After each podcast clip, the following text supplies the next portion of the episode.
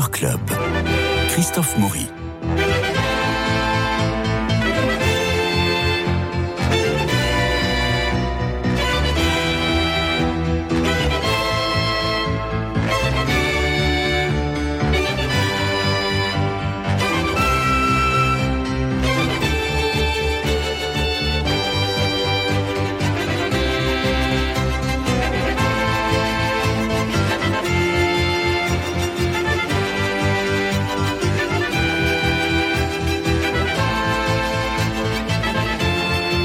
Gars, on bien parce qu'on est filmé, en direct sur YouTube. Pardon. Quand André Roussin crée euh, Lorsque l'enfant paraît le 6 octobre 1951 au Théâtre des Nouveautés dans une mise en scène de Louis Ducreux, il savait qu'on allait rire, il savait aussi que ça allait grincer. La pièce totalisa 1603 représentations lors de sa création, plus de 5 années à l'affiche, vous rendez-vous compte. C'était sa 13e pièce, il en écrira 34.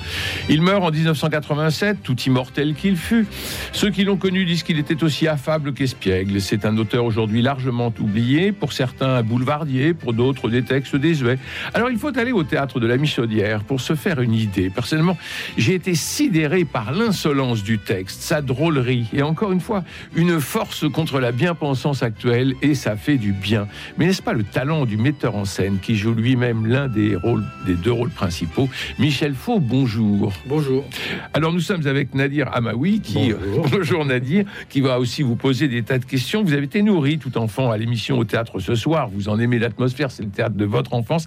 Et on a l'impression que vous avez envie de reconstituer encore une fois ce théâtre-là. Vous l'aviez déjà fait avec Barry Agredi. Et puis vous continuez avec Roussin et avec Lorsque l'enfant paraît à la Michaudière. Oui, puis il y a plein de textes à redécouvrir. Il y a plein d'auteurs oubliés qui sont formidables. C'est pas parce qu'ils sont plus à la mode qu'ils sont, qu'ils sont pas intéressants. Oui, bien sûr.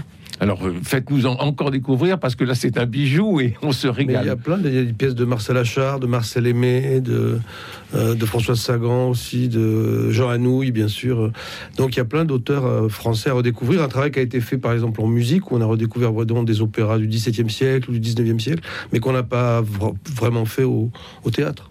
Est-ce que vous avez envie de faire désormais? Oui, oui, bien sûr, oui, bien sûr. Alors, on se souvient de la pièce Un amour qui ne finit pas qui que vous aviez joué au théâtre de l'œuvre avec Léa Drucker. C'était un bijou, une pièce qui commençait dans le rire, qui finissait très durement sur la solitude dans le couple. Ici, euh, dans Lorsque l'enfant paraît, euh, vous y allez tambour battant, et puis alors là, on rit du début jusqu'à la fin. Oui, c'est une pièce très féroce, mais ce théâtre-là était satirique. Il, euh, il donne une peinture au vitriol de la bourgeoisie française de l'après-guerre. Oui et ça résonne avec aujourd'hui. Mais je suis content que qu'il y ait du monde dans la salle parce que ça montre que les gens s'intéressent aussi à, ce théâtre-là et que cet auteur, André Roussin, a traversé le temps comme un auteur classique et qu'il n'est pas plus désuet que Tchékov ou Marivaux. Oui, enfin c'est plein parce qu'on vient vous voir, vous, Michel Fou, et puis Catherine Frou, et puis le tandem que vous faites tous les deux. C'est surtout grâce à Catherine que j'ai pu monter cette pièce, parce qu'il y avait beaucoup de gens qui me disaient mais ça, va, ça va intéresser personne, et, et la salle est pleine, donc c'est, je suis très très fier de moi. et vous pouvez être fier de vous deux, parce qu'on sent qu'elle euh, s'amuse de vous, c'est-à-dire que tout est millimétré. Vous vous contrôlez absolument tout. Un homme de théâtre parfait, Michel Faux, mais on sent qu'elle cherche à vous déstabiliser de temps en temps et avec une espèce d'affection et de complicité, on se dit à quel moment va-t-elle arriver à le faire déraper? Oui, on s'entend très très bien et c'est, virtuose, c'est une, partie d'échec, oui, bien sûr, mais on s'entend très bien parce que Catherine, elle est très très très précise, très maniaque, très musicale dans son jeu, donc euh, on a vraiment ce point commun. Et elle a une façon de, préparer le rire ou de préparer l'applaudissement juste sur une demi-seconde. Il y a cette réplique formidable où on, va revenir sur l'histoire, mais enfin, euh, elle est enceinte, la bonne est enceinte, tout le monde est enceinte, et puis elle dit, mais enfin, je ne comprends pas, nous sommes une famille, nous avons transmis des valeurs nous avons donné tout ça. Et puis elle pose juste une demi-seconde, elle fait mais nous ne sommes pas des ouvriers. oui, c'est ça. Oui, la conscience. Euh, et là, elle est très virtuose. Bien sûr, et en plus, elle n'a pas tellement joué de, pièces aussi burlesques, en fait, à part Fleur de Cactus. Et, parce qu'avant, elle a fait des choses assez plus, chic, on dira. Florian Zeller, Yasmina Reza, et puis elle travaille avec Peter Brook, Luc Bondy, tout ça. Et, euh, après Fleur de Cactus, c'est elle qui, voulait de, nouveau jouer une comédie. Vous aviez tourné Marguerite en 2015, déjà, alors qu'on l'a euh, encore en tête et, et, dans le cœur. vous et depuis Marguerite, vous n'arrêtez pas les collaborations, finalement? Euh, oui, et puis Fleur de Cactus, ça avait été assez magique, mais Fleur de Cactus, c'était une comédie romantique, euh, euh, charmante, délicieuse et, est délirante, mais là, c'est beaucoup plus féroce, on va dire. Alors, euh, je reviens sur Fleur de Cactus 15 secondes. Euh, il y avait le concerto pour une voix de Saint-Preux, je me souviens. Il y avait ce côté un peu kitsch des années 70. Je reviens au théâtre ce soir. Euh, là, vous jouez aussi sur le côté kitsch, mais avec beaucoup de signifiants. On a ce décor qui bouge, enfin, tout se, tout se referme. Euh, et on sent qu'il y a. On est. Bon, je ne veux pas trahir la, la mémoire de, de Pierre Barillet, de Jean-Pierre Grédy, que Mm. Nous avons vraiment beaucoup aimé. Mais euh, là, on a l'impression que vous touchez un classique. Oui, le texte est très écrit. Euh, Roussin était à l'Académie française, il était très, était estimé. C'est un homme très important qui a soutenu notamment euh, Beckett et Ionesco. C'était vraiment un homme euh, insolent. Et ce que je voulais, moi, c'est que dans l'esthétique du spectacle, c'est reprendre les, conventions et les clichés du décor de boulevard. Donc, je voulais qu'il y ait le canapé, qu'il y ait le guéridon, qu'il y ait le- les bibliothèques, les appliques, la véranda, etc. Mais je voulais que ce soit un décor de cauchemar. Donc, en effet, il se déforme, il se resserre et c'est un peu un décor de boulevard sous, sous acide, on va dire. Et pourtant, on rit jusqu'au bout. Oui, oui, à la mais- différence de la, de la- de la précédente pièce de Roussin que vous avez Mm. montée, là, on rit jusqu'au oui la précédente pièce parlait de l'amour platonique et elle était beaucoup plus mélancolique, oui. Mais c'est un auteur passionnant. Nadir Amaoui. Oui, donc j'ai vu cette pièce il y a quelques semaines et j'ai passé vraiment un excellent moment. C'est vrai que j'avais vu, euh, comme tu en parlais Christophe, Un amour qui ne finit pas, qui était vraiment un autre style euh, d'André Roussin. J'ai vu Fleur de, Cactus aussi, donc c'est vraiment là que j'ai découvert votre duo euh, avec Catherine Fro que j'avais beaucoup aimé. Et là vraiment dans dans Lorsque Ah, l'enfant paraît. merci, pardon. Dans Lorsque l'enfant paraît, ça va encore plus loin. C'est-à-dire que là, dans Fleur de Cactus, c'est vous qui manipuliez un petit peu votre personne, votre votre secrétaire. Et là, c'est en fait vraiment un couple qui se retrouve, comme le disait Christophe, dans un piège qui est un peu matérialisé par le, par le décor qui, on peut le dire, qui se referme un petit peu comme, euh, comme une cage à oiseaux. Mhm.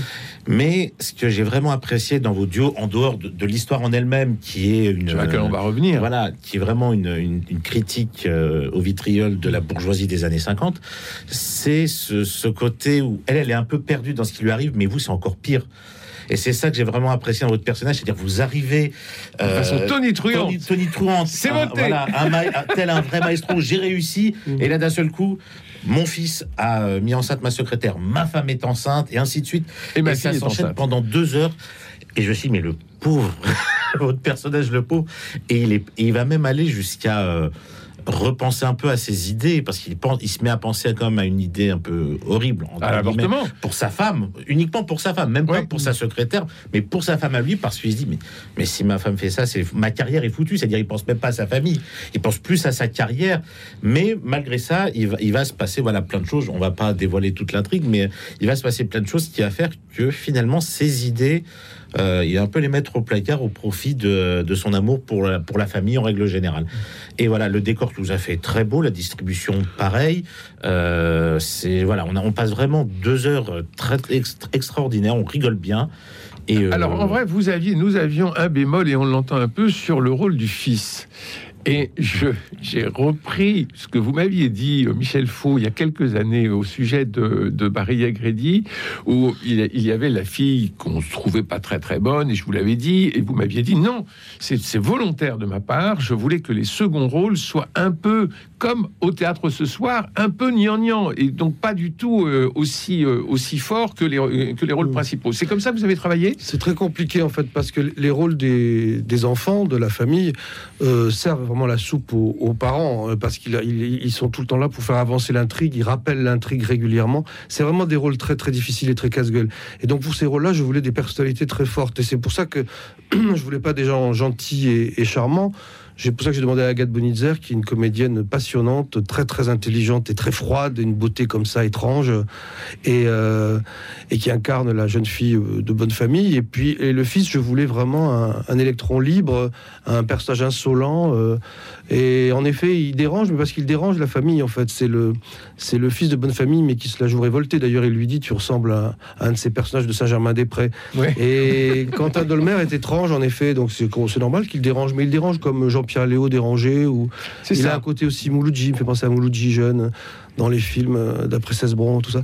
Mais en effet, il, il a un côté comme ça, euh, nouvelle vague, comme ça. Mais moi, je trouve ça formidable. Mais non, mais on, enfin, moi j'ai senti votre patte euh, de metteur en scène à travers ce, ces- ces, euh, cette caractéristique qui peut passer pour des défauts. Mais moi j'ai bien senti cette caractéristique et je voulais que les auditeurs l'entendent parce que s'ils vont voir la pièce, qu'ils ne se disent pas ah ben il y a deux niveaux. C'est Oui. que c'est vraiment voulu, comme je disais en introduction, vous contrôlez tout. Oui, mais ça raconte l'histoire en fait. Mais en fait, les reproches qu'on peut faire à Quentin, moi, c'est les reproches qu'on me faisait quand j'étais jeune. Donc, je, je je- c'est vrai, hein, le, côté. euh, en effet, il est bizarre. C'est quelqu'un de bizarre, mais c'est formidable.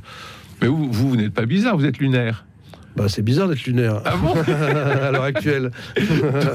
Donc, on va dire cette pièce de euh, d'André Roussin, lorsque l'enfant paraît, que c'est un théâtre social. On a parlé de, de ce regard sur la bourgeoisie. C'est un théâtre politique aussi, parce que votre personnage est le ministre de la famille. C'est quand même pas n'importe qui, pas n'importe quoi. Il est député aussi, et euh, c'est une, une un regard assez acide sur euh, le ministère de la famille, sur le conservatisme. Et puis, c'est un théâtre jubilatoire, parce que de rebondissement en grossesse, finalement, euh, ça avance et ça restreint le champ de ce pauvre ministre. Et ce qui est intéressant, c'est que lorsque l'on voit les critiques de le 1950, 1951 euh, au sujet de la pièce de Roussin, il y a eu une espèce de levée de bouclier parce qu'on a dit c'est une pièce qui traite de l'avortement. Et en voyant la pièce au théâtre de la Michaudière, j'ai trouvé que c'était moins une pièce qui traitait de l'avortement que de la vie, parce qu'il y a un hymne à la vie à la fin qui est extraordinaire. Oui, la pièce est assez. euh, ce qui est formidable, c'est là où c'est un grand auteur, c'est qu'il il, il n'est pas didactique, c'est-à-dire il ne fait pas la leçon. On ne sait pas ce qu'il pense en fait, et euh, il laisse la porte ouverte. Après, euh, je pense qu'il était aussi obligé de finir. Comme dans une pièce de Molière par euh, Le triomphe. euh, par le triomphe parce que c'était déjà un scandale de parler de ça et s'il avait fini sur l'avortement ça aurait été euh, très très mal reçu mais euh, c'est ça qui est beau c'est qu'il laisse la porte ouverte et d'ailleurs la pièce elle peut être prise à plusieurs niveaux et moi je suis très très content de ça c'est le plus beau cadeau qu'on puisse me faire quand des gens très très différents sont sensibles à ce spectacle. Il y a des gens, il y a des, euh, il y a des, il y a un public très populaire, il y a des bourges, il y a des intellos, il y a des, tout le monde est, est- est troublé par cette pièce. Et ça c'est formidable. Et même des jeunes, des vieux, enfin. Et en effet, on peut, on peut voir cette pièce euh, à plusieurs niveaux euh, différents. Et ça c'est formidable. Et vous, vous avez voulu cette interprétation du verre à moitié vide, à moitié plein? Ah oui, oui, moi j'aime pas du tout les spectacles didactiques qui, qui donnent des réponses. Je préfère les, les spectacles qui, euh, qui cultivent le mystère et qui interrogent surtout. Bon, alors sans spoiler, on va quand même raconter un peu l'histoire. Vous êtes ministre de la Famille, vous êtes député, vous revenez euh, tout content parce que vous avez fait voter enfin la loi pour la fermeture des maisons closes et euh, contre l'avortement. Et puis vous apprenez que votre femme est enceinte, que votre fille qui va se fiancer dans un grand mariage au mois d'avril est enceinte, que votre fils a engrossé votre secrétaire. Et en fait, c'est la bonne aussi qui a trouvé le temps. On ne sait pas comment. Si, si, on le sait parce qu'elle le dit. elle le dit. Et, et la manière dont elle est tombée enceinte, c'est juste extraordinaire quand elle le raconte. Je ne dirais pas, mais c'est juste extraordinaire. Donc vous êtes le seul coq finalement de ce poulailler, Mmh. euh, avec euh, votre petit con de fils, puisque vous le traitez de petit con, je crois à un moment, Bougre de con. bougre de con, euh, et, et finalement il y a- des enfants qui poussent de partout. Euh, Oui, ça devient, c'est ça qui est formidable. C'est que c'est pas un théâtre réaliste, c'est un théâtre surréaliste. Ça devient du, du Alfred Jarry ou du Jean-Christophe Averti, quoi. D'un seul coup, il y a des bébés qui sortent de, qui tombent du ciel comme ça. Ah oui, et lui, il essaie de sauver la situation. Il essaie d'être un héros, et en fait, il n'y arrive pas du tout. Il est empêtré dans ses contradictions, dans, dans la langue de bois euh, politique qui, elle, est immortelle et résonne toujours aujourd'hui. Et, euh, et par contre, la, la femme que joue Catherine Fro, elle, elle est aveuglée par, dans sa naïveté. Dans... Mais c'est vraiment un personnage de. Moi, j'ai eu des gens dans ma famille qui étaient comme ça. C'est vraiment la, bourgeoise française, mais ça existe encore, je pense, qui ne fait rien de la journée. Quoi. Ça rejoint Eda Gabler ou Madame Bovary. Quoi. Mais je me souviens, moi, j'avais dans ma famille, j'avais une tante qui faisait du canevas toute la journée. Donc euh, voilà, c'était, elle faisait que ça. Ses, enfants étaient en pension. euh, Et donc, c'est ce no man's land, comme ça, c'est cet égarement, comme ça, qui, qui fait qu'elle tombe dans les pires poncifs et, et les, les impasses les, plus ridicules. Quoi. Et en même temps, elle se raccroche à lui complètement. Elle se raccroche à. Alors, elle, elle est prise par son autorité à lui, puisque c'est quand même le, c'est c'est quand même le pater familias de Molière. hein. Oui, bien sûr. bien Euh, sûr. qui, est, qui est dingue Mhm. euh, et qui euh, euh, et qui euh, euh, Manipule manipule un peu tout le monde et qui est, à Molière, ouais. euh, mais complètement. Enfin, Mhm. c'est le euh, c'est le dompteur dans, c'est le dompteur dans la cage. Sauf que Mhm. ce sont pas des tigres, ce sont des poules. Mhm. Donc c'est un peu plus Ou des lapins. ridicule. Ou des lapins. Ou des lapins. Et puis elle, ce qui ce qui est beau, c'est qu'elle est totalement soumise, évidemment, mais après, elle, devait- elle devient de, pire en pire, elle devient monstrueuse, elle devient un monstre, quoi. Elle a des tirades dignes de, de Thomas Bernhardt, quoi. C'est vraiment la, la méchanceté, les, les plus bas instincts qui se, qui se développent. Alors à regarder euh, tous les rôles et toutes les mises en scène que vous avez euh, à votre actif, Michel Fou, on est surpris du sérieux de vos prises de rôle, des rôles parfois euh, euh, très lourds. Je pense, je pense à Monterland, euh, je pense à Molière, Racine, et puis furieusement déconnant. On attend toujours que vous repreniez votre cabaret. C'est pas un cabaret, c'est un récital. Votre récital, pardon. c'est prévu? Non, mais j'aimerais faire quelque chose de, dans ce style-là, mais avec une forme différente, en fait. C'est le sérieux qui vous autorise tout? Euh, c'est c'est de, me battre contre le sérieux. Oui, mais c'est le sérieux avec lequel vous, vous, vous, vous faites votre métier. Oh, c'est pas du sérieux, parce que moi je déteste le tas de sérieux. Non, c'est la, la, la profondeur et la gravité, on va dire. Vous donnez le sentiment, et de façon remarquable dans cette comédie, que vous contrôlez tout. À quel moment de la pièce ça peut vous échapper? Il y a un moment où vous sentez que ça peut vous échapper? Comme comédien ou Ouais, comme, euh, comme metteur en comédien. scène? Ah oui. Euh, je joue avec le feu en fait, mais c'est ça qui est formidable. Mais la partition est tellement compliquée, c'est quand même très très compliqué euh, d'apprivoiser ce texte. Il est très écrit. Il y a des, des, co- des contrastes très très violents. Il y a des virages à prendre. Et donc, euh, on est toujours un peu en danger, on est toujours un peu sur le fil, alors qu'on on joue depuis 40 fois là. Mais avec Catherine, on se dit c'est vraiment très très difficile. Le, parcours est, il y a des embûches, il y a des. Donc, euh, je suis, moi, je me mets en danger euh, tout le temps et euh, je sais pas si je réponds à la question. Euh, donc, en effet, j'ai peur tout le temps de pas réussir, mais c'est ça qui est formidable avec le théâtre et quand on joue longtemps, comme c'est le cas là, c'est qu'on veut toujours revenir le lendemain parce qu'on n'est jamais totalement satisfait de ce qu'on a fait. Quoi. Et en même temps, il il se passe toujours à un moment donné quelque chose d'assez magique quand on entend cette salle de gens qui ne se connaissent pas, qui rient exactement au même moment tous ensemble. Oui. C'est toujours très très bouleversant. Oui, mais vous savez lancer une allumette sur un public. J'essaye, mais parfois ça marche pas. hein, C'est vrai Ouais, ouais. Parce qu'on sent que vous avez une espèce de colère contenue comme ça et, et qui vous fait rire vous-même. Vous êtes au deuxième ou au troisième degré. Et c'est le texte qui arrive dessus. On se dit, mais il va mettre le feu. Et effectivement, vous mettez le feu, Michel Mm. Faux. Oui, mais parce que moi j'aime quand le théâtre n'est pas réaliste, n'est pas quotidien, c'est du, c'est du figuratif que je fais. Quoi. Et ça permet aussi un certain cabotinage très maîtrisé et euh, qui correspond aussi à l'esprit du théâtre de ce soir et au style. D'écriture. Mais c'est ça qui est beau avec euh, Catherine Fro, c'est qu'elle, euh, c'est un grand clown, mais de façon très très euh, secrète et et, euh, et méticuleuse aussi. Donc c'est ça qui est, qui est beau. C'est pas la grosse cavalerie, oui, en effet. Nadir, vous vouliez ajouter quelque chose? Euh, oui, il y a un autre personnage euh, qui intervient dans cette histoire, qui a une tirade et une, une mentalité qui, euh, qui m'a fait rire comme c'est pas permis. C'est celui qui joue votre papa Mm. dans la pièce, qui Il est arrive. formidable. Maxime Lombard, ouais. voilà, qui arrive et qui dit oui, mais quand une femme passe un certain âge à un enfant, on sait que ça vient pas du mari. Il vient, vous venez d'apprendre quelques minutes avant que vous allez être papa. Elle dit, mais mon Dieu, Comment il va s'en sortir? Et là, il regarde ça, il fait dis rien, dis, dis rien, surtout dis rien. Et c'est là qu'il va, qu'il va penser à l'idée la plus euh, horrible entre guillemets. Et au fur et à mesure, on avance dans la pièce, on se dit, mais en fait, on se demande si c'est vraiment son père, parce que vous avez lui et vous n'avez pas, enfin, votre personnage et, son père n'ont pas du tout la même mentalité. Et c'est vrai, quand vous dites, elle devient un monstre au fil du temps. Moi, j'ai en tête cette tirade où euh, vous essayez de vendre à tout prix le mariage de votre fils avec sa secrétaire, que elle, elle en veut absolument pas. Et vous dites, oui, mais sa famille vient d'un tel truc. Et je crois qu'elle finit par.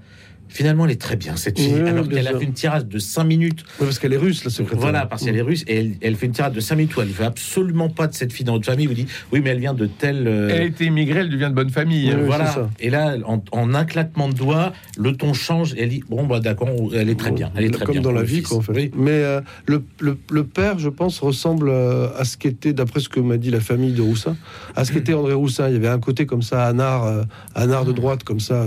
Il, son discours est assez subversif en fait. Il est terrible. Ouais, ouais. Et, il dit d'ailleurs à un moment donné, c'est très beau parce qu'il dit euh, Je parle vite parce que j'ai peur que la mort euh, m'empêche de dire ce que j'ai à dire. Et puis il dit aussi euh, Je suis un vieux clown. Donc en fait, il dit Tout ça est une farce, quoi, comme, comme Falstaff dit ça à la fin. Mais. Et euh, donc c'est un discours assez punk en fait. Euh, il est beaucoup plus punk que son fils, oui bien sûr. Oui, il est plus proche de ça son arrive, ça, petit-fils. parfois. Il est plus proche de son petit-fils Bien que sûr, de son fils, sûr, en fait, euh, dans, la, dans, sa, dans sa mentalité. Mmh. Et il est terrible ce père parce que euh, qu'est-ce qui scelle la, la bourgeoisie et la famille bourgeoise? C'est le patrimoine et c'est la transmission du patrimoine. Et le gars, il arrive et il déshérite tout le monde. Mmh. Donc, euh, donc, donc tout part en éclat Mmh. et, et, c'est l'aïeul. C'est pas le c'est pas le petit fils qui va euh, faire tout part. euh, Euh, et il euh, sa exploser. tirade en disant Je vous enterrerai tous. c'est une scène, c'est c'est une scène formidable. Euh, c'est un peu le c'est un peu le dîner de Noël que, que beaucoup pourraient Bien Oui, sûr, c'est ça, ouais, ouais.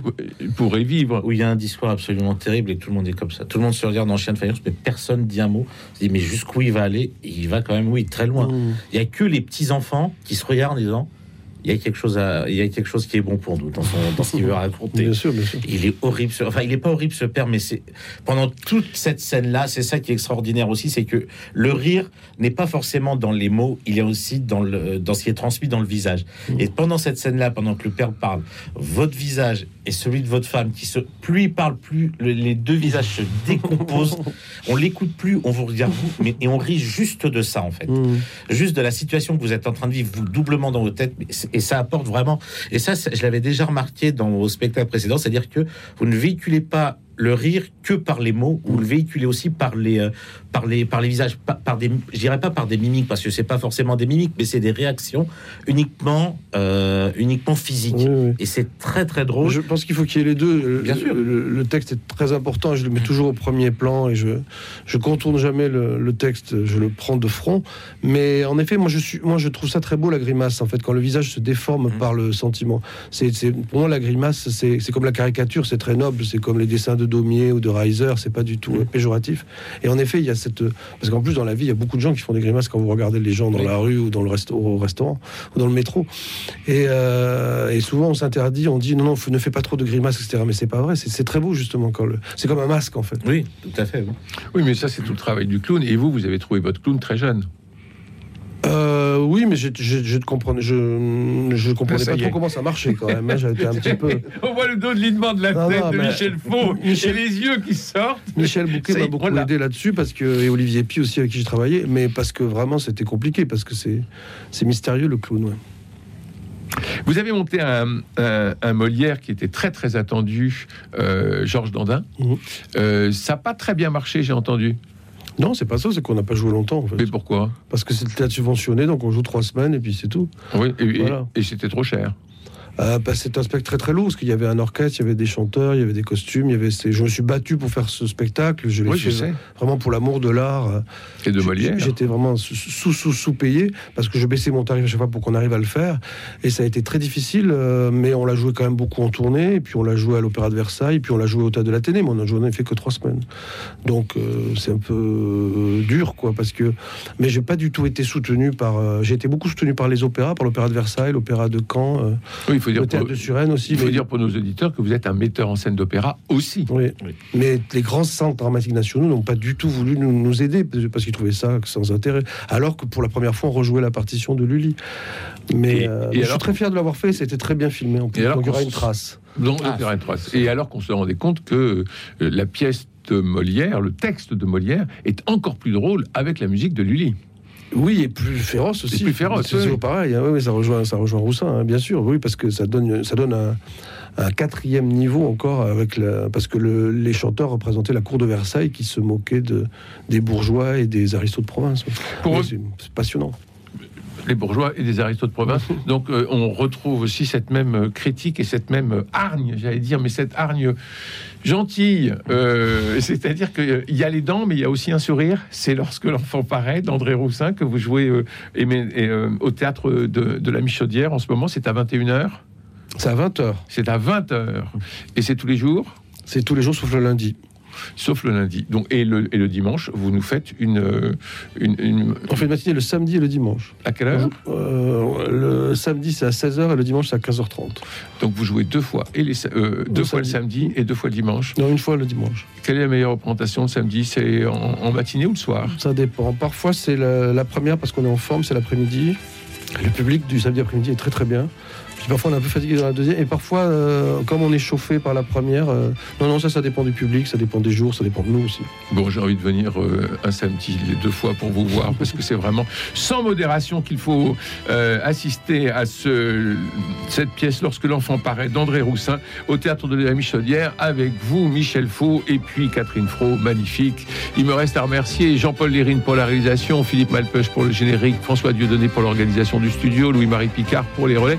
Les réseaux sociaux, vous voyez, c'est toute une équipe qui est là. La semaine prochaine, vous retrouverez nos chroniqueurs habituels, Jean-Luc Génère et Nadir Amaoui. Merci Nadir de votre présence. Lundi, Culture Club Expo rendra un hommage à Pierre Soulages avec Stéphane Covio. Moi, je vous souhaite un bon week-end et puisqu'il va pleuvoir, fiez donc au théâtre de la Michaudière, applaudir Michel Faux, Catherine Fro, entre autres. C'est un régal, je vous le promets.